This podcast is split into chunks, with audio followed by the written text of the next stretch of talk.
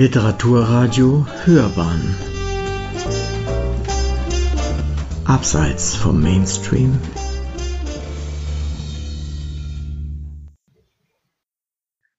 Mein Name ist Michael Stavaric und ich darf auch heute das Buch Piepmatz macht Wald aus euch präsentieren. Das habe ich gemeinsam mit Stella Dreis als Illustratorin kreiert. Und darin geht es um einen Vogel, einen Eichelheer, der sich vornimmt, die Welt zu retten. Und er erzählt das ganze Buch aus seiner Sicht und zwar in Eichelheerisch und was das ungefähr bedeutet und was da auf die Leserinnen und Leser zukommt. Das würde ich euch jetzt gerne gleich mal präsentieren. Ist Wald nicht voll papatastisch? Bin ja selbst ganz Wald, immer schon. Flieg schmoff rum, denk dauernd, urdiener geilen Vogel zu sein. Wird's niemals anders aushecken wollen. Wie ihr mich heißt? Manche von euch nennen mich Waldgärtner, Baumwächter, Buntrockförster, den gescheckerten Dingsbums. Viele auch nur Eichelheer. Einige wenige Dickvogel und so Zeug. Ey, passt schon, alles Gucci. Ich nenn euch kopflistige, menschwesige, menschkauzige, zweibeinige, aufrecht gestaltige, ja sogar Lauchstelzen, wenn ich miesig drauf bin hab aber Schwärme von Namenskärtchen im Kopf, die gehen dort nie aus. Ratsch, ratsch, kschä. Das übrigens ein Lieblingsmelodiechen von mir, zwitscher viele andere Lieblingsmelodiechen freilich auch. Könnt euch ein Chido-Liedlein singen, wo alle Melodiechen hintereinander im Schnabel tanzen. Denkt bestimmt grad komischer Vogel, spricht komisch, singt komisch, am Ende komisch auch denkt. Also, bin ein Stimmvogel und Grammatik von Vogelfamilie ganz anders als eurige. Und auch zwischen Vögeln untereinander krass die Unterschiede. Eulisch sehr unterschiedlich zu Krähisch, Adlerisch sehr unterschiedlich zu Wildentisch, Sperlingisch vollkommen unterschiedlich zu Störchisch und bussardisch, ey, wat der Piep, versteh nie ein Wort. Alle Silben bussardisch klingen abnorm unverständlich. Wollt Beispiel? Also lauscht. Banz, bdens, mich, bdent, bdeichel, herder, hier, hier.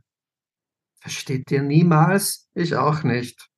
Vielleicht reden Bussarde komisch, weil Schnabel kaum spaltbreit geöffnet. Die reden Kauderwelsch, damit andere nichts aufschnappen. Also, es was zu schnappen gibt bei Bussard, bla bla. Palavern über Mäuse, immer. Dicke Mäuse, graue Mäuse, weiche Mäuse, Langschwanzmäuse, Flauschohrmäuse, Wohlriechmäuse und weiter so. Voll die Leris. Wir Gescheckerten sind schlauische Vögel. Ratsch, ratsch, kschä. Reden kein Plapper, bla, bla, wollen helfen allen. Feldtieren, federfreundlichen, sogar aufrecht gestaltigen. Hilfsbereitige wir sind, lieben Bäume, lieben Sonne, lieben Bäche, lieben Zapfen, lieben Waldmoos und noch ganz viel anderes Zeugs. Bussarde lieben nur Mäuse, aber Mäuse lieben keine Bussarde, da läuft doch was falsch, ey. Voll egal, jetzt geht um viel wichtigere Dinge. Ich erkläre euch den Krieg. Also nicht, dass ihr denkt, dass komischer Vogel euch erklärt, was Krieg ist. Glaub ihr alle wisst, was Kriegsdings meint. Aufrecht Gestaltige den Krieg erfunden und immer gern anderen Kopflistigen beigebracht haben. Alle Menschwesigen der Welt wissen, was man kriegt im Krieg. Tiere wissen das nicht, führen kein Kriegsdings. Naja, stimmt nicht ganz so. Manch dummes Tier macht auch Kriegswiderlichkeiten. Hab das aufgeschnabelt, als ich über ein Radio Plerdings von euch drüber flog. Zum Beispiel menschlichen Affen. Sind wahrscheinlich auch irgendwie Zweibeinige, würden sonst nicht menschlichen Affen heißen. Und Hornissen erst voll aggro und die Bienen, die Ameisen, ich mein, voll die klugen Tiere, ey, leben tausendfach zusammen bilden Gesellschaftsnester, krass organisiert und durchgeplant, und dann machen sie so blöde Kriegsanzüglichkeiten, verstehe ich Nüsse. Haben bestimmt alles bei den Menschkauzigen abgeschaut. Sollten also lieber Kopflisthornissen heißen und Menschwesbienen und Aufrechtameisen. Löwen ziehen Zwistigkeiten auch in die Länge miteinander sollten vermutlich Zweibeinlöwen heißen, Ratsch Ratsch Ksche. Mehr fällt mir gerade nicht zu von Tieren, die Krieg machen. Wird schon noch einige geben, aber Eichelheer wollen bestimmt nicht machen Krieg. Kein Vogel will das, nicht mal Reizbarbus hat. Und doch muss ich euch Menschkauzigen nun eine Kriegserklärung ausstellen. Warum, fragt ihr? Ist schnell vorgesungen. Ihr zwar kopflistig seid, aber dumm, zerstört den Wald, zerstört den Himmel, zerstört die Blumen, zerstört die Schmetterlinge, zerstört die Bäche, zerstört sogar den Schlaf mit Baustelligen, mit Grelllichtern, mit Dumbum zum Jahreswechsel. Ihr zerstört gern, was ihr nur zerstören könnt. Statt Wald überall Häuser, statt Wald überall Straßennetze, statt Wald überall Fernsehantennen, statt Wald überall McDonalds. Aber nicht mal Bussard fliegt zu McDonalds und will dort Mäuseburger würgen. Ihr wisst, was Eichel hier üblich so machen? Hm, singen, fliegen, frei sein, fröhlich sein, lecker, vollgesund essen, Liebe machen, Bäume umarmen. Und im Winter ist es ja krass kalt und nichts wächst, da machen wir vorher Essensvorrätliches. Vergraben überall Baumfrüchte und Nüsse, buddeln davon aus, wenn wir hungrig sind. Eichhörnchen verrichten uns alles nach, verbuddeln auch Eicheln von Eichenbäumen in erdige Bodenfläche fressen aber immer alles wieder weg. Eichelheer lassen Eicheln und andere Baumsamige in der Erdfläche keimanen, wir vergraben genug, lassen viel aufwachsen zu neuen Bäumen. Zuerst zu Kleinbäumen, dann zu Mittelstandsbäumen und dann zu immer größeren Baumriesigen und dann zu noch mehr Waldscharen. Ratsch, ratsch, ksche. Habe ja voll die arge Geschichte gehört, dass aufrecht gestaltige glauben, wir vergessen, wo wir was verbuddelt haben, dass das mit den Bäumen zufällig passiert. Also ich vergesse nie etwas. Wie sonst sollte neuer Wald aufwachsen, wenn alle Tiere alles von Bäumen wegfressen würden? Gibt so dumme Tiere freilich, Wildschweine zum Beispiel, fressen alles unter einem Baum weg, was von einem Baum nach unten fällt ist aber nicht mal ihre Schuld, gibt einfach zu viele von ihnen wie Menschwesige. Und andere Tiere werden zeittäglich weniger. Muss voll was unternehmen, sonst geht das noch lange bergab. Ganz ehrlich, du Menschkauziger, der das alles hier liest, hört, wo soll das hin? Vorschlägischen? Kann dir pfeifen, wo das endet. Wälder weg, Tiere weg, Klima weg, Menschwesige weg.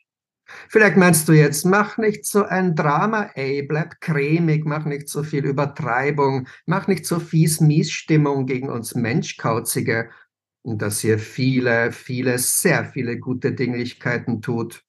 Meine Sichtweise, ich sehe das nicht und habe echt zwei scharfe Augen und was im Kopfhörer. Bestimmt meinst du, ich kann gar keinen Krieg zu euch bringen. Kleiner Vogel lebt im Wald, hat keine Hände, nur Füße, hat viele Federn, kein Rüstzeug, hat nur Schnabel, keine Knarre. Alles das stimmt. Und ich kann es doch. Hab was gefunden im hintersten Wald, verbuddelt von aufrechtgestaltigen in erdiger Bodenfläche wie Eicheln. Gescheckert Schafauge hat alles beobachtet. Vielen Dank. Das Literaturradio Hörbahn begrüßt Sie zur 118. Ausgabe von Hörbahn on Stage. Ich bin Steven Lundström. Gemeinsam mit Uwe Kulnig begrüße ich Michael Stavaric. Geboren ist er in Brno und mit sieben Jahren zog er mit seiner Familie in das österreichische La an der Thaya. Er kennt also den doppelten Blick auf West- und Osteuropa vor dem Fall des Eisernen Vorhangs und danach. Unser heutiger Gast ist vielseitig und bekannt und ausgezeichnet für seine Romane und seine Lyrik und für seine Übersetzung. Bekannt ist Michael Stavaric nicht zuletzt auch für seinen ganz besonderen Umgang mit der Sprache. Darüber und über sein Schreiben, Denken und Sehen auf und in zwei Sprachen, seine Arbeit als Übersetzer und vor allem über seine Arbeit als Autor von Kinderbüchern möchten wir heute mit ihm sprechen. Gerade hat er für Hörbahn on Stage aus seinem neuesten Buch Piepmatz macht Wald aus euch Weltrettdings für Vorangeschrittene vorgelesen. Herr Stavaric, schön, dass Sie den Weg zu uns gefunden haben. Es ist mir ein großes Vergnügen. Ich freue mich auf unser Gespräch und auf die Sendung. Okay. Um sich für ein Gespräch aufzuwärmen, macht es Sinn, mit einer leichten Frage zu beginnen. Etwa, wie war Ihre Anreise zu uns? Ihre Antwort darauf wäre nur sehr kurz, nicht länger jedenfalls als Ihr Weg zu Ihrem Endgerät, da wir uns ja über Zoom verabredet haben und Sie zu Hause sind. Das reicht aber mir als Aufwärmübung nicht aus. Was wir vorhaben, braucht ein bisschen mehr. Und aus den Fragen, die mir gekommen sind, und das sind viele, möchte ich Ihnen die folgenden beiden stellen. Sie sind äh, zweisprachig aufgewachsen. In welcher Sprache flucht es sich besser? Im Tschechischen oder im Österreichischen? Das ist natürlich eine sehr gute Frage, weil man tatsächlich beziehungsweise weil es ja heißt, dass man, vor allem wenn man flucht oder sich emotional über etwas echauffiert, dass man da automatisch das eher wählt, was die Muttersprache zu sein scheint. Und das ist bei mir auf jeden Fall das Tschechische, dann vor allem dann auch bestätigt durch das Fluchen, weil ich liebend gern auf Tschechisch fluche. Und dementsprechend ähm, passiert das zwar nicht so oft zum Glück, aber wenn dann vielleicht beim Autofahren, dann fluche ich in meinem kleinen Auto auf der Autobahn sehr, sehr gerne auf Tschechisch, auf andere Autofahrer, die einen gerade geschnitten haben. Ähm, ich kann Sie jetzt nicht dazu überreden, vielleicht uns eine Kostprobe zu geben. Ty pitomej hajzle, co si tady zase udělal teda na té dálnici, ty seš ale prase. Ich werde es jetzt nicht übersetzen. Es war eine etwas mildere Fluchform, wo es ähm, um einen kleinen Arsch und ein Schwein geht. Natürlich, werte ZuhörerInnen, frage ich dies nicht von ungefähr. Fluchen ist für mich ein ungeheuer sprachkreativer Akt und der kreative Umgang mit Sprache ist für unseren Gast ziemlich selbstverständlich. Das werden wir aber noch im Verlauf des Gesprächs weiter ergründen. Die zweite Frage zum Aufwärmen wäre folgende. Menschenwesiger du, hast kopflistig Lesespuren verdreht und zwitscherhafte Fährten verlegt in Piepmatz macht Wald aus euch. Wann hast du zum ersten Mal Wolken um die Ecke geschoben, nachdem du menschenkauziges Ei verlassen hast? Für unsere Zuhörerin übersetzt, Herr Stavaric, wann haben Sie erinnerlich in Ihrem zwischen den Schultern Dings zum ersten Mal ein Wort verdreht oder neu geschöpft?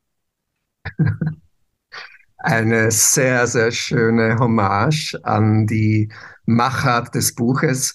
Ich habe natürlich immer wieder sehr gerne, auch schon durch das Übersetzen, schon als Kind, wo ich für meine Eltern übersetzen musste, habe ich halt immer wieder sehr viel, zum Beispiel mit Wortstellungen und mit Wortneuschöpfungen, sprich Neologismen herumexperimentiert. Und als ich sozusagen Gedichte zu schreiben begann, als junger Bub oder Mann, so mit 12, 13, 14 habe ich ähm, Gedichte zu schreiben begonnen. Da habe ich schon sehr, sehr gerne mich einfach immer mit formalen Kriterien beschäftigt. Und dazu gehörte eben die Grammatik einerseits gut zu kennen, also vielleicht sogar besser als die anderen Kinder deren Muttersprache Deutsch war. Ich musste alles lernen und lernte, glaube ich, Grammatik damals vergleichend genauer. Jedenfalls wurde mir das von den Lehrern immer bestätigt. Also habe ich dann natürlich auch immer gerne mit der Grammatik herumgespielt, also falsche Artikel verwendet, falsche Satzstellungen und grundsätzlich auch sogar beide Sprachen, das Tschechische und das Deutsche vermischt. Das hat also so eine gewisse Liebe zum, zum Sprachexperiment ist mir geblieben bei allen was ich tue. Und als ich das Buch Piepmatz macht Wald aus euch schrieb oder kreierte, da habe ich immer so die Idee gehabt, dass ich es in Eichelheerisch schreiben will, was immer das bedeutet und wie immer das auch beschaffen sein mag. Und dann habe ich einfach für mich so ein bisschen zu experimentieren begonnen. Also einerseits mit Jugendwörtern und Slangwörtern. Es gibt ja jedes Jahr sozusagen seine Übersicht der angesagtesten Wörter, die Jugendliche zum Beispiel verwenden, wie das Wort Chido oder alles Gucci oder so. Das sind ähm, relativ aktuelle sozusagen Formulierungen. Da habe ich mir gedacht, das spinne ich so ein bisschen ein in das Buch. Aber dann vor allem eben sehr viele Wortmalschöpfungen und eine verdrehte Grammatik, die nie ganz richtig ist, aber immer so weit richtig, dass man es bisschen versteht und dass man eigentlich auch als Kind äh, sich einliest und einhört und dann dementsprechend auch einen Zugang finden kann und das vorangeschritten so etwas wie fortgeschritten sein kann auch. Das, glaube ich, sind dann sehr naheliegende Kontexte letztendlich. Mhm. Ich habe mich bei der Lektüre des Buches äh, unwillkürlich gefragt, ähm, ich denke, ich kenne die Antwort wahrscheinlich schon, aber ähm, gibt es für Sie Themen oder Genres in der Literatur, die sich nicht so sprachspielerisch erschließen lassen, wie Sie das in Piepmatz macht Wald aus euch gemacht haben? Ja, da könnten wir natürlich lang und breit, vor allem jetzt in der Kinderliteratur, über, über Themensetzungen sprechen. Also ich würde jetzt aus dem Bauch heraus natürlich sagen, man kann alles dementsprechend aufbereiten und adaptieren, dass es eben dieses sprachspielerische, kreative und dann letztendlich auch über Grammatik und über Sprachstrukturen und über formale Kriterien auch die Imagination junger Menschen und Kinder anregen kann und dass die total Lust drauf haben von komischen Reimen, die nicht stimmen, bis hin zu irgendwelchen äh, Lautverschiebungen und so weiter und so fort. Aber man muss natürlich immer auch abwägen, wie sinnvoll ist es für dieses oder jenes Thema. Das ist, würde ich tatsächlich dann immer auch so ein bisschen an dem festmachen, woran man schreibt oder was man thematisieren will. Und insofern, äh, ja, ich versuche es immer so ein bisschen abzuwechseln. Also ich habe schon auch äh, Kinderbücher geschrieben, die sehr sage ich mal, straight erzählt sind, äh, wo, wo ich ganz bewusst auch auf dieses und jenes verzichte, wo man vielleicht beim Schreiben so fast automatisch Lust drauf hätte, sich dann aber ein bisschen zügelt und sagt, ich erzähle jetzt im Sinne eines Märchens, es war einmal eine, eine Geschichte, die sehr handlungsbezogen ist und das soll irgendwie nichts Sprachliches zu sehr von der Handlung ablenken. Also auch das kann man natürlich und soll man auch so ausarbeiten können. Mhm. Eine Frage zur Hauptperson oder besser zum Hauptcharakter des Buches. Wie sind Sie genau auf den gescheckerten Dingsbums gekommen, der gemeinhin auch Buntrockförster oder auch Waldgärtner genannt wird? Etwas abseitiger finde ich auch Eichelheer. Warum gerade dieses Wesen? Ja, ich habe ein Febel, da kann ich so ein klein wenig ausholen, weil es ist im Grunde das abschließende Buch einer Vogeltrilogie, die ich schreiben wollte. Also keine Ahnung, warum ich mir da in den Kopf gesetzt habe. Ich mache drei Bücher über Vögel. Das erste war über eine Elster, das hieß, also es sind alles Kinderbücher. Das erste hieß, als der Elsternkönig sein Weiß verlor. Das war wirklich im Sinne eines dunklen, bisschen unheimlichen Märchens geschrieben, wo es sehr viel um Mobbing und so weiter geht als Thema. Das zweite war eines, das ist die Menschenscheuche. Da geht es um einen kleinen Raben, der aufwächst und eine Vogelscheuche auf dem Feld sieht und das Konzept Vogelscheuche nicht versteht. Und als er erwachsen ist, äh, baut er eine Menschenscheuche, um den Spieß umzudrehen. Also da geht es so ein bisschen um dieses Prinzip Gleiches mit Gleichem vergelten und was das aus einem macht. Und das dritte war eben der Eichelheer, den ich ähm, auch natürlich in, im Sinne einer, einer, glaube ich, ernsten Thematik thematisieren wollte nämlich diese Art von radikalen Umweltschutz und tatsächlich ja auch eine sehr, sehr emotional geführte Rede, inklusive Kriegserklärung. Und ich habe einfach diese drei Vogelarten gewählt, weil sie als Rabenvögel ja äh, zu den intelligentesten Vögeln überhaupt zählen. Also ich glaube, der Kolkrabe an sich zählt neben, glaube ich, ein paar Papageien wirklich auch zu den intelligentesten Vögeln, soweit ich das jetzt wissenschaftlich überblicken kann. Und dementsprechend habe ich schon immer ein großes äh, große Nähe und ein Febel, vor allem auch für Rabenvögel verspürt. Und dementsprechend war für mich klar, dass ich mich jetzt mit ihnen auseinandersetze und nicht mit Greifvögeln zum Beispiel. Ja, das mit den Raben, das kann ich ähm, absolut nachvollziehen, weil es für mich eben auch Wesen sind, die ja nicht nur eine helle und lustige Seite haben, sondern eben auch zumindestens für uns Menschenwesige auf ähm, auch dunkle Seiten äh, in sich tragen. Und ähm, ich finde solche Figuren, die beides in sich vereinen, viel spannender als die, die nur eindimensional gedacht sind. Ähm, da kann ich mich absolut anschließen, natürlich auch inklusive der ganzen mythischen Dimension und ja, der ganzen ja. kulturhistorischen Bewandtnisse in den unterschiedlichen Ländern und Sprachen. Also da bieten natürlich äh, diese Vögel sehr, sehr viel, vor allem natürlich die Raben. Mhm. Wen und was spricht Piepmatz macht Wald aus euch an? Ist es ein Buch für Kinder und oder Erwachsene? Für mich persönlich ist es ein Buch, das altersgrenzenlos äh, ist und alle anspricht. Wie haben Sie das äh, angelegt, das Buch? Ja, ich versuche immer tatsächlich, mich von gewissen Altersvorstellungen zu lösen. Also ich bin überhaupt kein Freund von Altersangaben, sozusagen empfohlene Altersangaben auf Büchern oder in, in, in Verlagsprogrammen weil die Bücher, wenn mal draufsteht, von zwei bis sechs Jahren natürlich äh, das inkludiert, dass diese Bücher dann mit sechseinhalb entsorgt werden und die Kinder das nicht mehr in die Hand nehmen. Dementsprechend sind die dann auch manchmal ausgearbeitet, finde ich.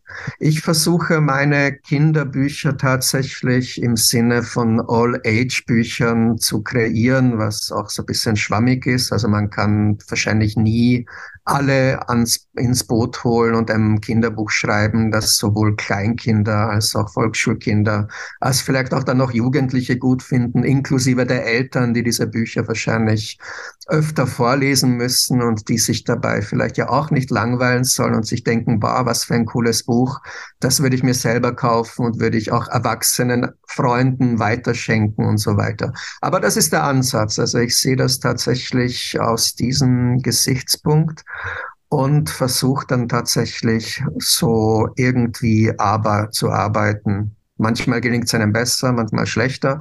Beim Piepmatz ist es so, dass die Illustration viel, viel sozusagen mal einladender ist zunächst mal als die Sprache. Also ich glaube auch Kinder, die gar nicht lesen können, können das Buch durchblättern und finden diesen Vogel einfach sympathisch und sehen sozusagen dann auch auf dieser visuellen Ebene eine Geschichte vor ihren Augen ablaufen, die auch, finde ich, äh, durchaus ohne Text funktioniert. Also wenn man sich das Buch durchblättert, dann hat man auch über die Bilder eine bestimmte Art von Assoziation zu einer Geschichte. Das ist eine Ebene, die ich immer wieder auch gerne einsetze, sprich dann die, wo ich weiß, die sind vielleicht überfordert von der Sprache oder können auch nicht so gut lesen, dass die eben über die Bilder abgeholt werden und vielleicht über die Bilder dann auch Lust bekommen, äh, tatsächlich auf dieses Lesen. Das Zweite ist, dass ich hier beim Piepmatz, glaube ich, schon auch sehr daran gedacht habe, dass die Eltern vor allem zum ersten Mal dieses Buch ihren Kindern vorlesen, egal welchen Alters, und dass sie sich natürlich auch bei dieser, bei diesen Vorlesen herausgefordert fühlen. Also es ist nicht leicht vorzulesen, vor allem wenn man es laut lesen muss und es noch nie in der Hand gehabt hat, glaube ich, ist es tatsächlich auch für die Erwachsenen eine Herausforderung. Und das finde ich aber grundsätzlich gut und ich glaube, dass das dementsprechend auch äh, ja tatsächlich zu einem gemeinsamen Lektüreerlebnis führt. Und es ist manchmal vielleicht für Kinder ein bisschen zwischen etwas zwischen einem Zungenbrecher und einer und einer bekannten Star Wars-Figur, den Meister Yoda, der ja auch irgendwie immer die Wörter falsch setzt und trotzdem hat er dadurch eben seinen ganz eigenen Charakter. Und ich glaube, so aus diesen verschiedenen Elementen zusammengesetzt ergibt sich eben seine recht charaktervolle Figur, finde ich, die etwas frech ist, aber witzig, die auch etwas, etwas äh, naja, also etwas auch Übergriffiges selber hat, weil sie ja auch ganz bewusst äh, andere Tiere und so weiter als dumm bezeichnet. Also er hält sich ja auch schon für etwas Besseres im Wald und, und schaut ein bisschen auf die anderen herab. Also es ist schon auch ein Charakter, glaube ich, der uns Menschen irgendwo sehr bekannt vorkommen könnte dadurch. Ja, das finde ich auch, dass Ihr Buch im Grunde genommen auch eine Art Spiegel ist, den äh, Sie uns vorhalten und den wir uns oder uns bekannte äh, Menschenkauze gewesen auch wiederentdecken können. Natürlich immer die anderen, nicht man selbst.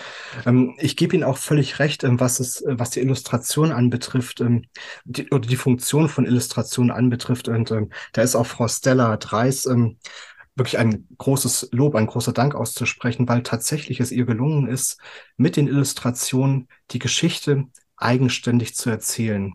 Und das ist wunderbar. Also das ist nicht nur schmückendes Beiwerk, sondern es ist eben tatsächlich das Buch noch einmal in oder die Geschichte noch einmal in Bildform. Und das kann man wirklich nicht hoch genug einschätzen. Wirklich eine tolle Sache und ich werde auch Frau Dreis noch einmal anschreiben und ihr auch persönlich dafür danken wollen. Ähm, zu Ihrem Schreiben selbst. Ähm, Sie sagen ja von sich, dass Sie sich für alles interessieren, was mit Sprache zu tun hat und sich so auch für alle möglichen Genres der Literatur begeistern können, für alle möglichen Bereiche des Lebens, die Künste, die Wissenschaften und so weiter. Und sie interessierten sich, sagten sie in einem Interview, auch für alle möglichen Denkarten und Strukturen. Das war äh, das Interview mit Schreibart Online äh, aus dem Jahr 2020. Ähm, heben Sie bewusst Grenzen auf, die wir anderen sehen und äh, nicht so gerne überschreiten wollen? Ach, da würde ich mich jetzt, glaube ich, nicht äh, ganz explizit hervorheben wollen. Ich glaube, die Funktion von Literatur, und dazu zählt Kinderliteratur für mich äh, zu 100 Prozent. Also ich unterscheide mittlerweile eigentlich überhaupt nicht mehr zwischen Kinderliteratur und Erwachsenenliteratur. Also für mich ist das eigentlich ein Genre des Erzählens und des Vermittelns und des Sensibilisierens und so weiter und so fort. Das heißt, in diesem Kontext ist das für mich was absolut Gleichwertiges und es ist letztendlich die, die, eine der vielen wichtigen Aufgaben eines jeden Schreibenden, tatsächlich dann, dann äh, im Verfassen seiner Texte und Geschichten und Bücher die Menschen für etwas zu gewinnen oder, oder ihnen den, einen Spiegel vorzuhalten. Und das machen alle, soweit ich das überblicken kann. Also wir bemühen uns wirklich, glaube ich, immer, die Gesellschaft ähm, auf bestimmte Dinge aufmerksam zu machen. Manchmal finde ich ja sogar, dass in der Literatur gewisse Dinge fast schon so in der Luft vorab liegen, dass manchmal auf einmal sage ich jetzt mal, dystopische Bücher erscheinen, bevor noch irgendwas passiert ist und dass man irgendwie, dass einfach Künstlerinnen und Künstler aller Sparten sehr sensible und sehr offene und sehr weit und umsichtige Menschen sind, die, glaube ich, versuchen, all das dann in ihre Kunstwerke tatsächlich auch hineinzubringen und äh, darauf hoffen, dass es eben andere ebenso einnimmt oder begleitet und von etwas, äh, von äh, gewisse Wege bestätigt oder auch einfach nur Problematiken benennt, die einfach wichtig sind und benannt werden müssen. Mhm. In äh, Piepmatz macht Wald aus euch erklärt der Gescheckerte uns Kopflistigen den Krieg. Ähm, das hatten Sie ja auch eben schön vorgetragen. Die Frage nach dem Warum nimmt er auch gleich vorweg. Ähm, ich zitiere Sie noch mal kurz. Ihr zwar kopflistig seid, aber dumm.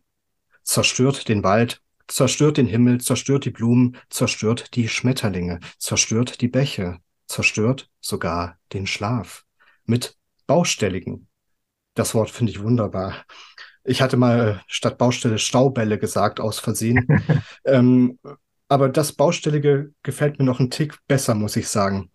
Die ähm, Kriegsführung des Eichelherz mal in Anführungsstriche gesetzt, richtet sich ja gegen all das, womit wir Menschen die Umwelt zerstören und äh, eingrenzen, einschränken, also Häuser und Straßen beispielsweise. Zugleich ist aber seine Art der Kriegsführung auch äußerst produktiv. Denn äh, Piepmatz renaturiert die Welt gewissermaßen. Haben Sie mit dieser produktiven Zerstörung eben solche Grenzen aufgehoben und getrenntes vereint, was eigentlich ja wie ein Widerspruch wirkt, Zerstörung und gleichzeitig Neues schaffen? Ähm, welche Gedanken mhm. hat Sie da, da, da, haben Sie dabei bewegt? Ja, im Grunde sind das ja Begrifflichkeiten, die untrennbar miteinander verknüpft sind. Also dass mhm. alles, was entsteht, ist wert, dass es zugrunde geht, um mal Goethe zu zitieren aus Faust. Ähm, es ist ein Zyklus, also Zivilisationen, Bauwerke, was auch immer mal da war, wird so ja nicht alle Zeiten überdauern und wieder irgendwie zu etwas anderem werden. Äh, was allerdings immer da war in sozusagen in ihrer Größe und Unberührtheit ist die Erde als solches und die Natur, die sie beherbergt.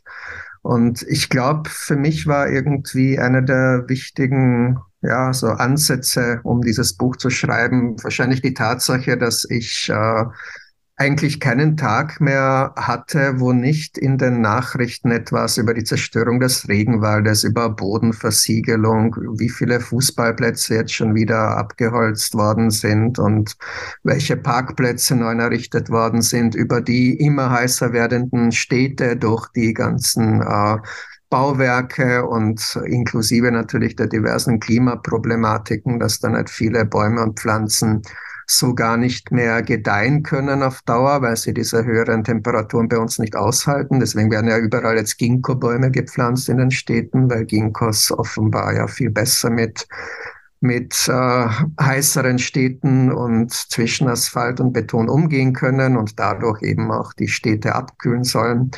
Äh, durch die ganzen Straßennetze etc. sind ja auch diese Biotope und Lebensgebiete diversester Tiere und Pflanzen ja auch sehr stark eingegrenzt. Also da gibt es ja selten auch äh, die Möglichkeit eines Austausches etc. etc. Also es gibt wirklich ständig etwas in den Nachrichten über Artensterben und ähm, Klima, also Klimaproblemen und eben äh, was das alles mit den Wäldern und mit dem mit uns letztendlich auch als Spezies macht.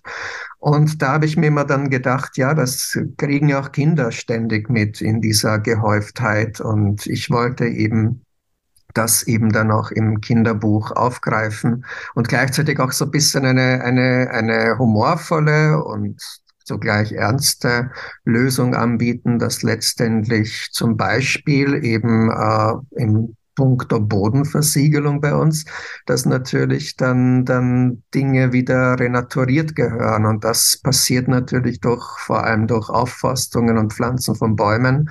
Dass die Kinder vielleicht dadurch eben auch diese, diese, auf die Idee kommen, die der Piepmatz ja gewissermaßen auch als, als Spezies Eichel her ohnehin äh, sozusagen in der Natur erfüllt, dass sie ja vielleicht Lust bekommen, Bäume zu pflanzen und dass sie irgendwie diese intakten oder diese Lebensräume dann noch zu schützen bereit sind und so weiter und so fort. Also das schien sozusagen mein erster Ansatz zu sein, glaube ich, als ich das Buch zu schreiben begann. Mhm. Ähm, Sie arbeiten ja viel mit Kindern und Jugendlichen zusammen, gehen in Schulklassen, in Kitas, nehme ich auch an. Ähm, was sind Ihre Beweggründe, dass Sie sich so sehr und so intensiv eben für die Kinder engagieren? Ja, ich glaube, es ist wirklich gerade jetzt äh, eine unglaublich wichtige Aufgabe, dass alle, also ich wünsche mir manchmal, dass alle Autorinnen und Autoren regelmäßig in Schulen gehen würden oder bei Kinderfestivals auftreten und so weiter, also vor allem auch aus der Erwachsenenliteratur, weil es einerseits natürlich um die großen Problematiken geht und diese Generationen möglichst früh und möglichst gut an die diversen Problematiken und Thematiken herangeführt werden müssen, auf eine spielerische, auf eine kreative, aber doch auch eindringliche Art und Weise. Und dass man das gar nicht genug äh, machen kann und dass man das ja nicht einfach den Lehrerinnen und Lehrern überlassen sollte, sondern wir müssen da alle letztendlich bei den jüngeren Generationen auch äh, ansetzen und etwas vielleicht dann auf längere Sicht, um etwas auf längere Sicht bewegen zu dürfen. Und zweitens denke ich mir immer, also wirklich ganz profan, was das Lesen, Lesevermögen und Literatur an sich angeht, dass es einfach bedingt auch durch die diversen schulischen Umstellungen. Also zum Beispiel in Österreich ist es eigentlich gar nicht mehr notwendig, dass man sich während seiner Schulzeit groß mit Literatur und so weiter beschäftigt, weil man Abitur auch ohne Literatur im Deutsch absolvieren kann. Also man braucht keine Literaturfragen mehr und keine Bücher etc. Das heißt, man kann im Grunde seine gesamte Schullaufbahn auch dementsprechend gestalten, dass man überhaupt nicht mehr mit Büchern und Literatur, also mit literarischen Titeln in Berührung kommt. Äh, Sachbücher ist natürlich was anderes. Und da habe ich mir natürlich auch immer gedacht, es muss eigentlich möglichst viel, je jünger die Kinder sind, vermittelt werden, dass es eine bestimmte Art von ja, Liebe zur Sprache gibt, dass Sprache unser wichtigstes Kulturgut ist und dass alle Bücher, obwohl sie vielleicht thematisch manchmal sehr ähnlich sind, eben durch ihre besondere Handhabe der Sprache des, jene, des jeweiligen Autoren oder der Autorin zu etwas ganz äh, Besonderen, Unikat werden und dass die Kinder auch eine bestimmte Art von Haptik und Ästhetik, gerade in einer immer digitaler werdenden Welt, dass auch dieses analoge Mediumbuch eben die Jungen mit einer großen Selbstverständlichkeit von frühester Kindheit an sozusagen annehmen und sich auch damit umgeben wollen und dass letztendlich auch dadurch natürlich eine bestimmte Art von Leseförderung mit einhergeht. Und das kann man alles vor allem in den Grundschulen machen. In den Kitas, wenn man mit 18 zum ersten Mal einen literarischen Titel liest, dann glaube ich nicht, dass man dann groß einsteigt und jetzt so dann als junger Erwachsener seine Liebe für die Literatur entdeckt. Das muss vorher passieren. Und deswegen sind wir alle gefordert, dass das möglichst ermöglicht wird. Mhm. Also ich finde Ihr Engagement wirklich bewundernswert und ich ähm, bin ja selbst auch Kinderbuchautor und halte es genauso wie Sie. Ähm, ich, äh, wann immer ich kann und wann immer man mich lässt, lese ich vor in Kitas und in Grundschulen vor allen Dingen. Ähm, äh, wahrscheinlich auch deswegen, weil ich habe immer so einen Satz von Georg Kreisler im Kopf, ähm, so einen Sager, der ist wirklich sehr toll. Wenn ich mir all die netten Kinder anschaue, die es auf der Welt gibt, dann frage ich mich, woher kommen bloß all die vielen miesen Erwachsenen? Und ich glaube, das ist halt tatsächlich der Punkt, wo man ansetzen muss. Äh, einfach lesen, damit sich was entwickelt in den Kindern. Ähm, eine Frage, die ich äh, jedem Kinderbuchautor stelle, ist die äh, nach den Themen, die Sie vielleicht in Büchern äh, oder sonst in irgendwelcher Form Kindern gegenüber nicht ansprechen würden. Gibt es da Themen, die äh, sich vielleicht für Sie verbieten? Ja, das ist, es ist eine Frage, über die ich manchmal wirklich nachdenke, weil man sich, äh, nachdem man schon einige Bücher gemacht hat, auch immer wieder so fragt, was soll ich noch schreiben oder, oder wo wäre oder wo ist vielleicht wenig oder, oder noch nie was geschrieben worden. Das mit dem noch nie ist wahrscheinlich schwierig. Ähm, eine Zeit lang äh, Beziehungsweise ich glaube zum Beispiel das Thema Tod ist jetzt im Kinderbuch, gibt halt so bestimmte Titel, so Klassiker wie Wolf Erlbruch, Ente, Tod und Tulpe und andere. Aber es ist jetzt nicht so, dass jetzt ständig äh, der Tod im Kinderbuch thematisiert werden würde.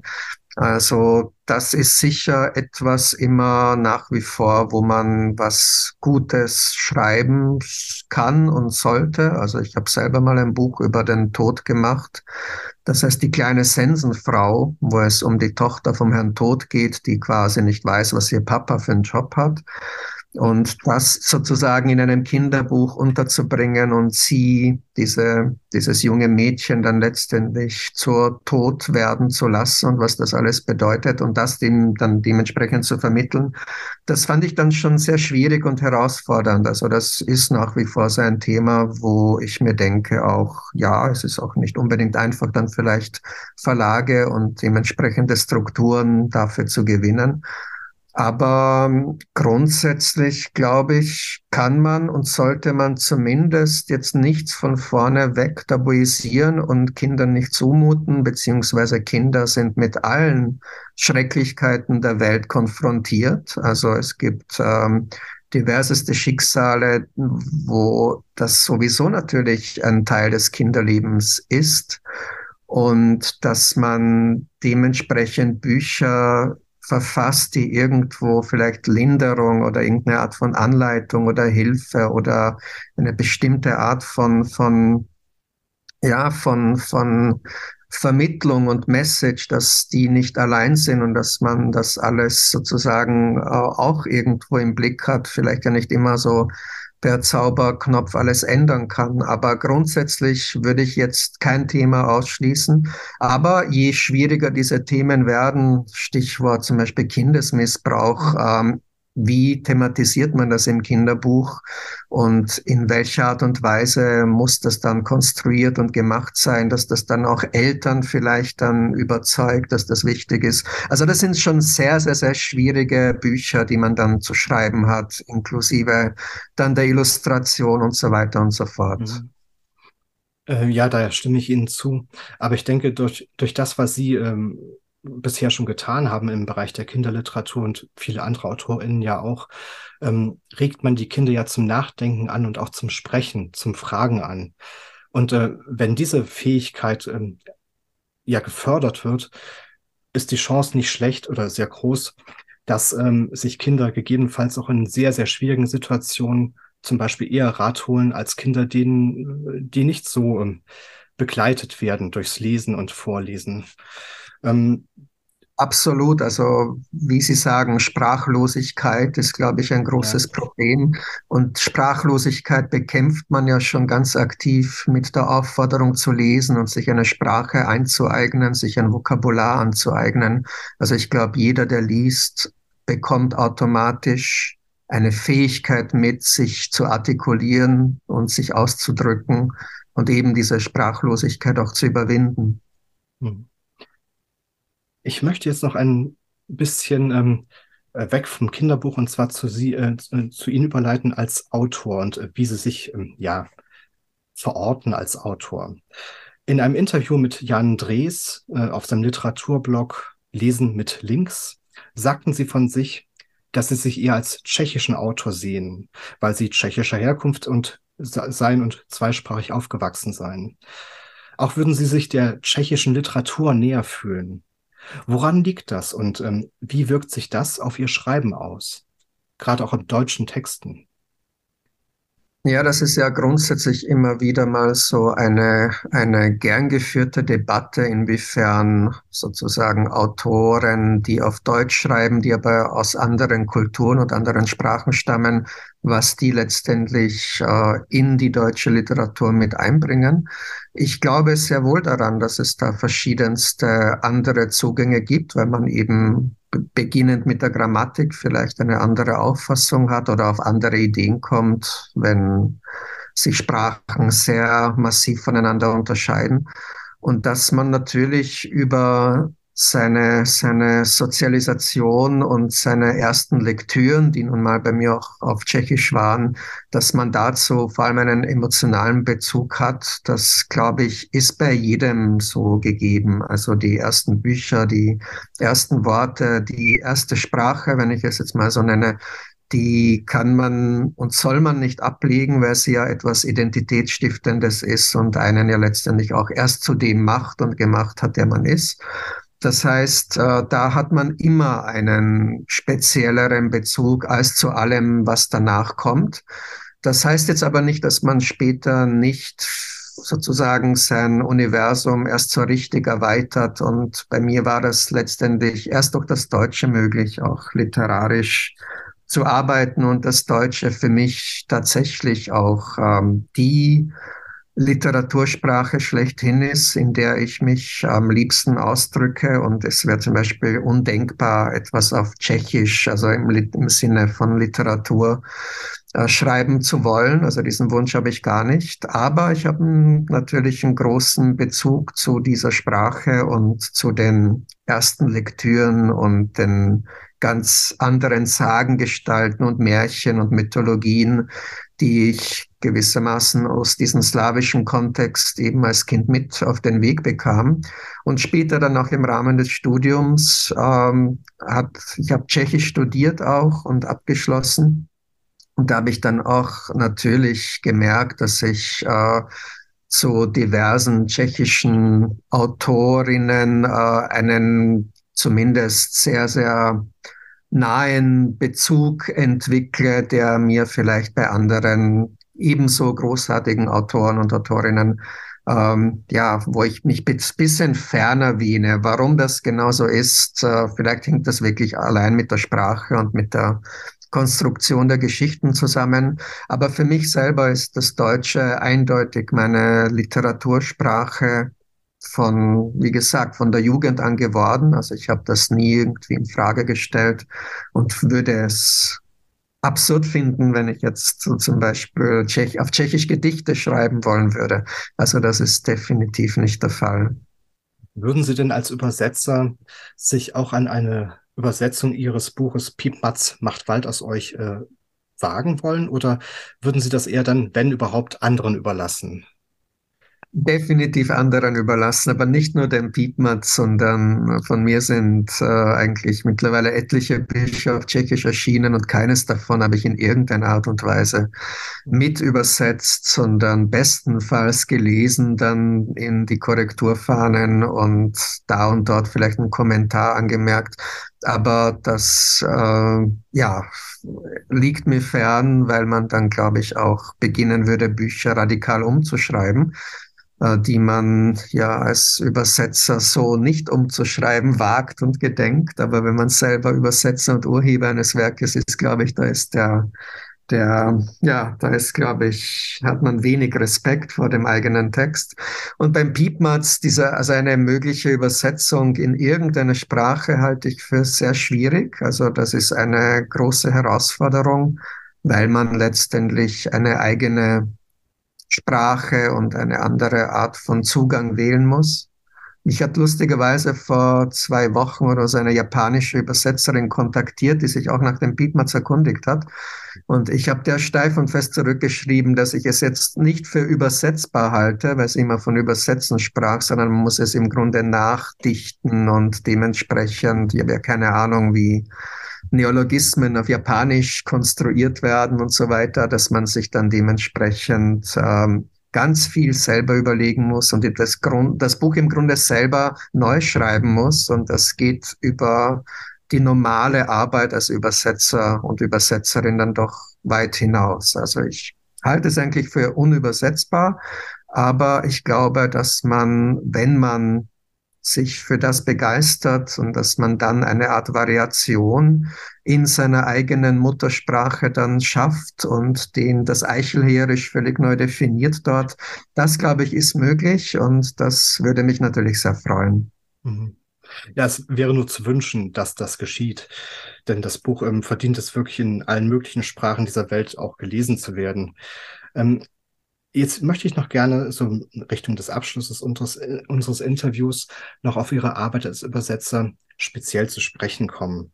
Ähm, Sie haben das ja auch tatsächlich nicht nur jetzt im literarischen Bereich gemacht, sondern auch beruflich, unter anderem als Sekretär des tschechischen Botschafters außer Dienst, Jiří Gruscha.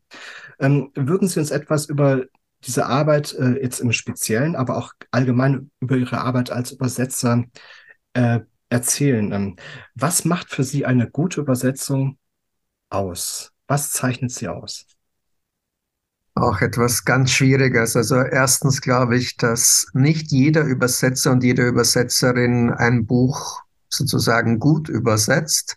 Es gibt, glaube ich, für uns alle Bücher, die uns näher und leichter fallen aus bestimmten Gründen und andere, die uns schwerer fallen und wo ganz bestimmt ein anderer Übersetzer oder Übersetzerin besser beauftragt wäre, sich dem zu widmen. Das heißt, es hat etwas mit der eigenen Persönlichkeit, Vorliebe und Handhabe der Sprache und so weiter zu tun. Das sozusagen mal vorangeschickt.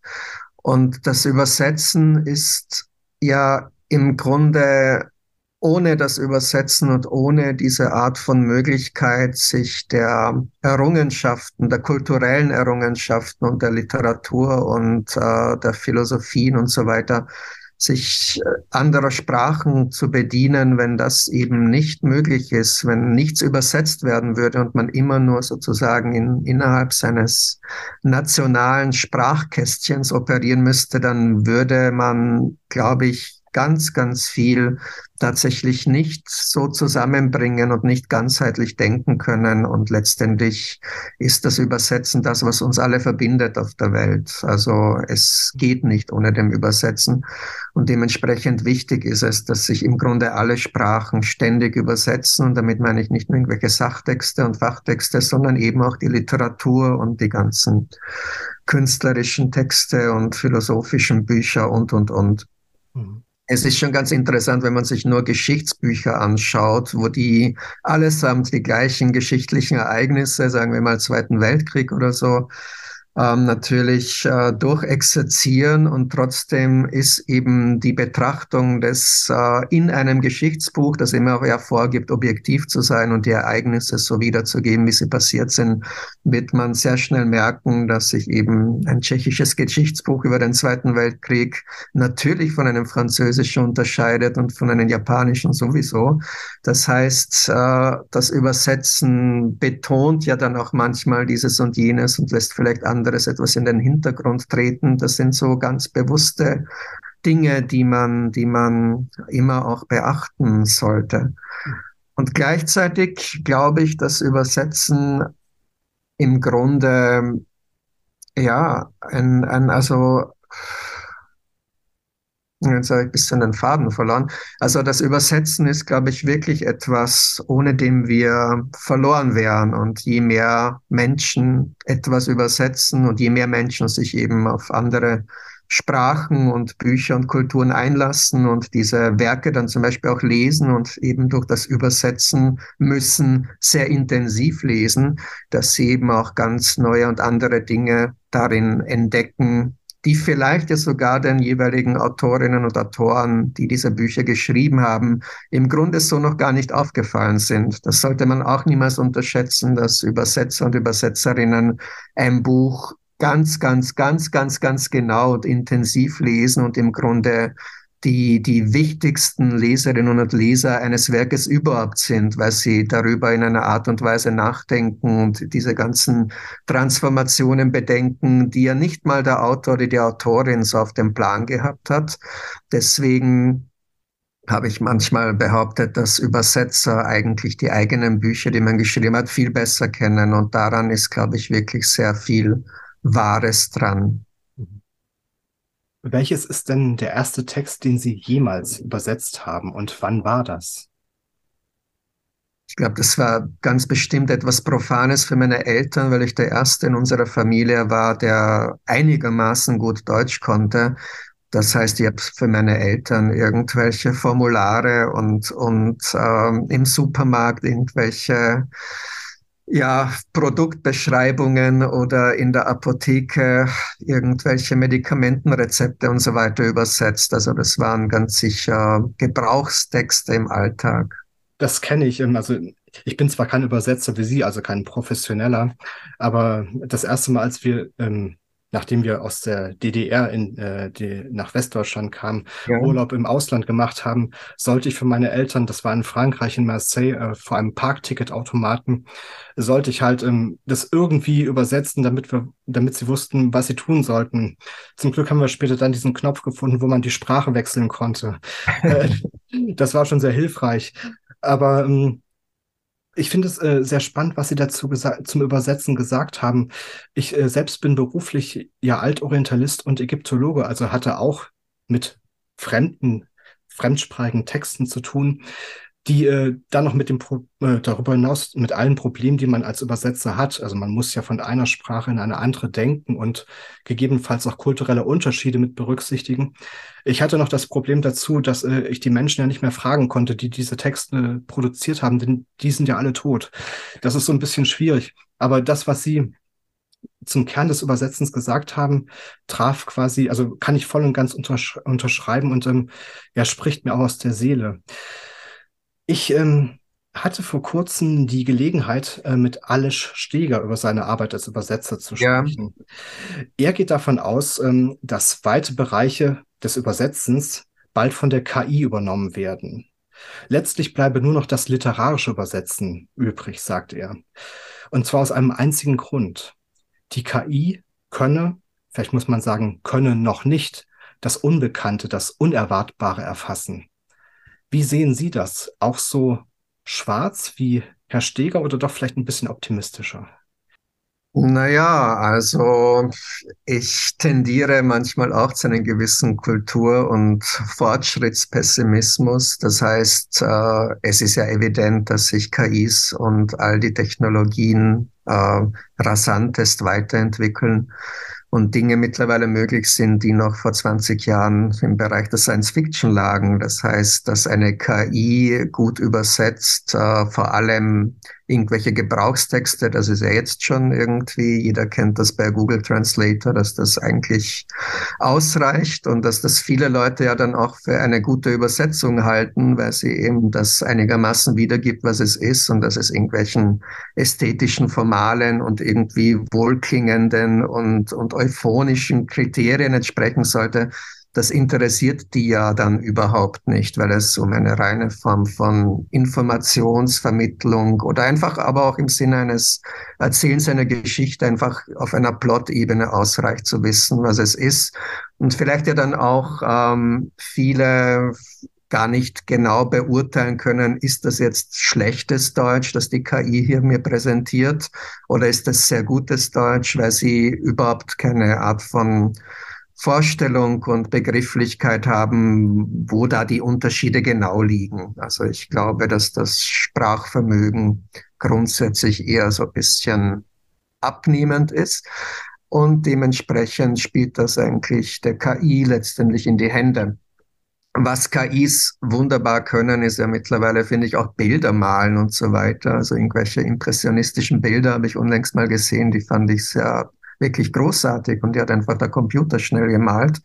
Das heißt, die Vorstellung, dass irgendwann ein Computer nicht einfach nur übersetzt, sondern auch tatsächlich literarisch aktiv ist, und meinetwegen äh, Poesie schreibt, das halte ich für sehr wahrscheinlich. Also und inwiefern diese Gedichte oder inwiefern dann eine von einer KI geschriebene Geschichte, ob die nicht genauso gut ist wo, wie die von uns Autoren und Autorinnen geschriebenen, das äh, würde ich jetzt nicht sofort verneinen wollen. Also, weil ich mir denke, es ist ja ohnehin bei der Literatur so, dass es immer eine Art von Subjektivität mit sich bringt. Jemand sagt, das Buch ist großartig, weil ABCD und ich sage, nee, das Buch ist schlecht, weil ABCD. Letztendlich gibt es keine Art von Objektivierbarkeit von Literatur, von wirklich literarischen Texten. Das ist eine reine Art von persönlicher Befindlichkeit und von subjektiven Zugängen. Es wird wahrscheinlich in ferner Zukunft, wenn solche Texte erscheinen, sehr viele Menschen geben, die die KIs für die besseren Literaten halten, weil sie eben ABCD für sich so benennen können. Es wird aber immer auch andere geben, die vielleicht eben grundsätzlich eine andere Sicht darauf haben. Insofern glaube ich nicht, dass die KIs uns den, ganz den Rang ablaufen in der Kunst, sondern dass man lernen wird müssen, mit ihnen irgendwie zu koexistieren und dass man letztendlich auch das als Herausforderung sieht, wo man vielleicht dann in Bereichen dann auch arbeitet, die eben diese KIs noch nicht so imitieren oder nachmachen oder kreieren können. Aber wie auch bei uns Menschen sind, wenn man sich alle Geschichten und alle Bücher so vor Augen führt, die jemals geschrieben worden sind. Es sind immer nur paar Buchstaben letztendlich und es sind auf einer Plot-Ebene immer dieselben Themen, Mann, Frau, Krieg und so weiter, Liebe, Hass. Ähm, und trotzdem sind alle Bücher dieser Welt so unterschiedlich, weil sie eben in einer, jedes Buch eine ganz besondere Art von Sprache einfach und die Persönlichkeit desjenigen wiedergibt. Und das ist das, ja, das Original gewissermaßen. Und vielleicht wird es auch KIs geben, die sich untereinander unterscheiden lassen, wo dann sozusagen KI 1 eindeutig eine andere Art von Sprachhandhabe hat als KI2 und dadurch ergibt sich schon wieder so etwas wie eine individuelle Betrachtung eines einzelnen Werks oder eines Werkzyklus, das diese wiederum schafft. Also ich bin da, ich sehe das eigentlich sehr Ja, also das ist in dem Sinne pessimistisch, dass das kommen wird, denke ich ja, aber in dem Sinne dann auch wieder nicht so pessimistisch, weil das eigentlich auch etwas Bereicherndes und Gutes sein kann und letztendlich jedes Individuum die Wahl hat zu entscheiden, was einem eben gefällt und was nicht, was man für besser und sonst was für spannender befindet und eben das andere dann nicht. Es wird sich hoffentlich einigermaßen verteilen. Mhm. Ja, ich ähm, ganz zum Schluss möchte mich noch mal ganz kurz einmischen an der Stelle, weil nächste Woche, nämlich am 20. werde ich eines der ersten äh, von einer künstlichen Intelligenz äh, geschaffenen Bücher besprechen in dieser Reihe. Ah, wunderbar. Äh, und ich bin sehr gespannt. Es ist eine groteske äh, und es ist auch nicht sehr viel. Das sind vielleicht so irgendwie 60 Seiten. Und äh, ich war, bin mir jetzt schon mit dem Autor darüber einig, dass er auch vertritt, das Ganze ist auf dem Niveau, also schreiberischen Niveau eines 10-, 11-Jährigen. Äh, aber nichtsdestotrotz bin ich gespannt, wie er es gemacht hat, mit welcher Intention er es gemacht hat. Und äh, wenn ich mir überlege, ich habe mich schon vor einigen Jahren damit mal beschäftigt, auch aktiv aus neuronalen Netzen heraus, was das für Fortschritte geworden sind inzwischen, äh, da bin ich völlig bei Ihnen. Das ist enorm und es wird noch viel, viel mehr und äh, äh, ausführlicher werden. Am Anfang haben wir zum Beispiel auch bei den Schachprogrammen gedacht, naja, ja. das kriegen sie nie hin. Und dann ruckzuck haben sie mal eben alle Schachmeister der Welt platt gemacht damit und ja. auch noch simultan und was weiß ich was alles. Also ich denke, da ist so viel Potenz drin, das ist, äh, da kommt eine Menge auf uns zu. Aber ich finde Ihren Ansatz gut, dass Sie sagen, ja, einerseits müssen wir damit leben und auf der anderen Seite ist vielleicht auch eine Herausforderung und äh, ich glaube, man muss diese, diese Herausforderungen, genau wie die Umwelt und genau wie, wie überhaupt die Kindererziehung als solches, äh, muss man, glaube ich, so positiv sehen, im Sinne von, ich werde das Beste machen, was ich kann. Und äh, wir haben keine Garantie, dass immer alles gut geht. Eben, ich würde auch sofort mit einer KI gemeinsam ein Kinderbuch schreiben wollen. Es sind ja auch dann so Co-Projekte sofort möglich, wie immer das dann auch praktisch dann zu funktionieren hat.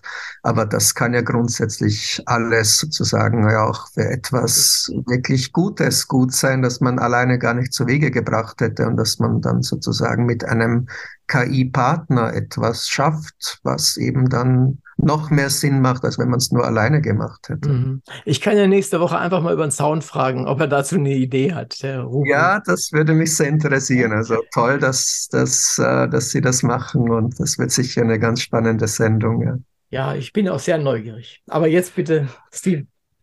Ja, mir fällt noch, äh, was ich noch nachlegen kann, ist, ähm, äh, äh, das Buch Quality Land von Marc-Uwe Kling. Da gibt es ja. auch einen Roboter, also einen weiblichen Roboter, der am laufenden Band Liebesromane genau. schreibt und irgendwann ja. aussortiert äh, wird, weil er irgendeine Art von Defekt hat. Ich weiß es nicht mehr genau, was es war. Ähm, aber ich auch da ähm, finde ich ihre Argumentation sehr überzeugend. Ähm, man kann halt mit dem, man kann dem nicht entkommen auf die Dauer. Man kann aber eben schauen, wie verhalte ich mich dazu und was mache ich draus. Ähm, und äh, das finde ich wirklich sehr, äh, sehr schön, wie Sie das ähm, formuliert haben. Und man muss ja auch bedenken, die Literaturwissenschaft braucht in Zukunft ähm, Betätigungsfelder. Und wenn man dann zum Beispiel verschiedene KIs analysiert und guckt, wie macht die eine KI das und die andere das, zum Beispiel bei einem Kriminalroman, dann ja. haben die Wissenschaftler ja auch was zu tun.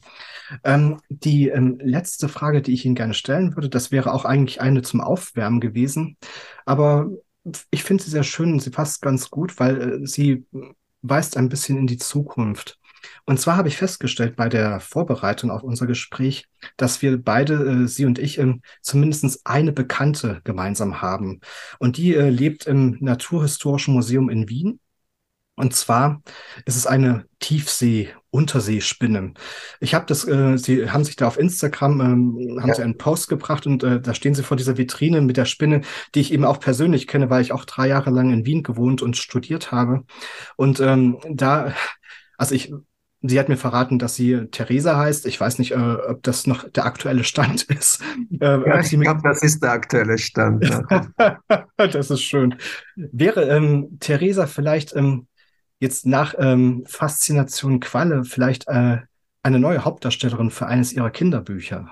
Also ich liebe es, mich mit äh, etwas äh, skurrileren Geschöpfen zu beschäftigen. Skurril immer aus einer, aus einer sozusagen aus der Mitte einer Gesellschaft betrachteten Sicht und Art und Weise, beziehungsweise die Tiefsee oder das, die maritimen Lebensräume sind nun mal unerforschter als die äh, zu Lande, wobei auch irgendwelche wunderbaren äh, Käfer im Urwald sind natürlich auch wunderbare Geschöpfe, über die man zum Teil natürlich wenig weiß.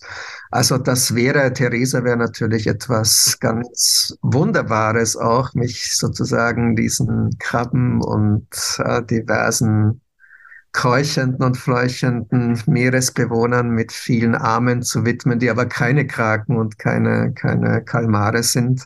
Das würde mir gefallen. Allerdings habe ich ähm, versprochen, also ich weiß auch schon, was ich nach Faszination Qualle äh, für den Verlag machen werde, weil man sich das gewünscht hat und weil ich dem Wunsch dementsprechend nach kommen kann, weil ich mich tatsächlich mal in dieser Tierklasse im Unterschied zu den, zu den Cephalopoden und auch im Unterschied zu den Quallen wirklich, glaube ich, einigermaßen auskenne. Und zwar ganz banal die Haie. Also über Haie weiß ich sehr, sehr viel. Ich schaue immer sehr, sehr viele Hai-Sendungen auch über, also da bin ich, glaube ich, relativ sattelfest und da wird es eher mal die Herausforderung sein, wie schafft man es über Haie, über die nun mal sehr, sehr, sehr viel bekannt ist, ein trotzdem originelles und vielleicht dann wirklich auch ähm, im Sinne dieser Reihe, die ich davor habe, tatsächlich auch spannendes Buch zu schreiben, wo man Dinge eben liest, die man in anderen Büchern so nicht lesen kann und schon gar nicht in der Art und Weise inszeniert und bearbeitet. Das heißt, das wird das nächste werden. Aber dann, wenn der Verlag immer noch bereit ist, weiterzumachen, Band 4, da reden wir dann nochmal, inwiefern wir Theresa dann tatsächlich auch in dieses Buch bringen können. Also ich stehe gern zur Verfügung als zoologischer Berater bei all diesen Viechern. Äh, bei Haien fiel mir sofort ein, es gibt doch diese, diese uralten Eishaie. Wäre das nicht ein wunderbarer Ausgangspunkt für die Welt der Haie? Ja, die Eishaie, das habe ich. Ich habe mal eine wunderschöne Sendung über Eishaie gesehen. Die haben ja oft Parasiten in den Augen, also ja, gerade, ja, ja.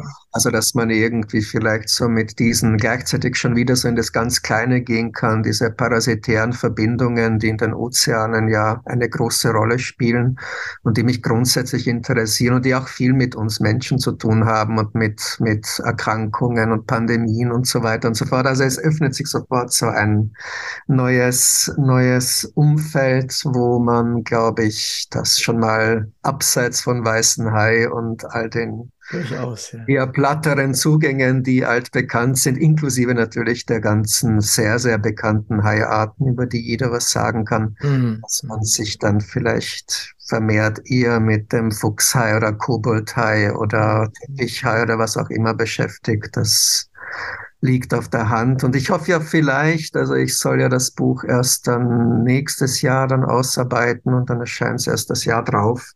Vielleicht wird bis dahin ja vielleicht sogar eine neue Haiart entdeckt. Also ich hoffe fast, dass irgendwie noch ein unentdeckter Hai vielleicht in der Tiefsee auftaucht und dass ich vielleicht mit dem sogar dann auch die Geschichte mitbeginnen könnte. Mhm. Also erstmal freue ich mich sehr auf das Buch über die Haie, mit welchem Hai es immer beginnt, vielleicht mit diesem Eishai und eventuell dann doch über Theresa, aber wir werden sehen.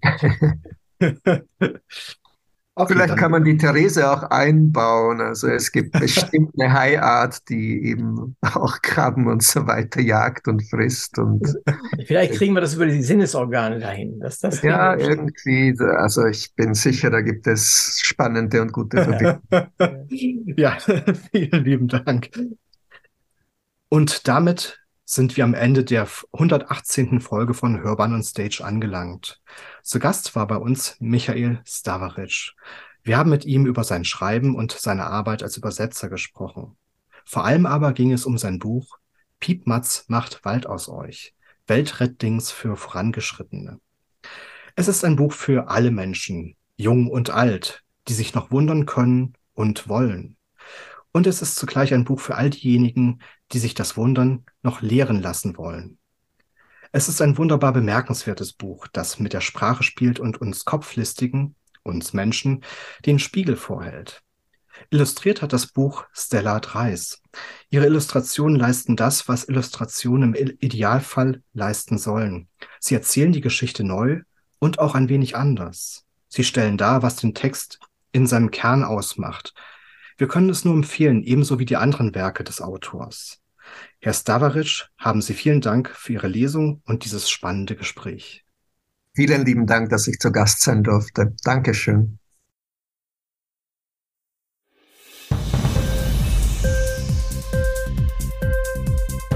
Hat dir die Sendung gefallen? Literatur pur, ja, das sind wir. Natürlich auch als Podcast. Hier kannst du unsere Podcasts hören.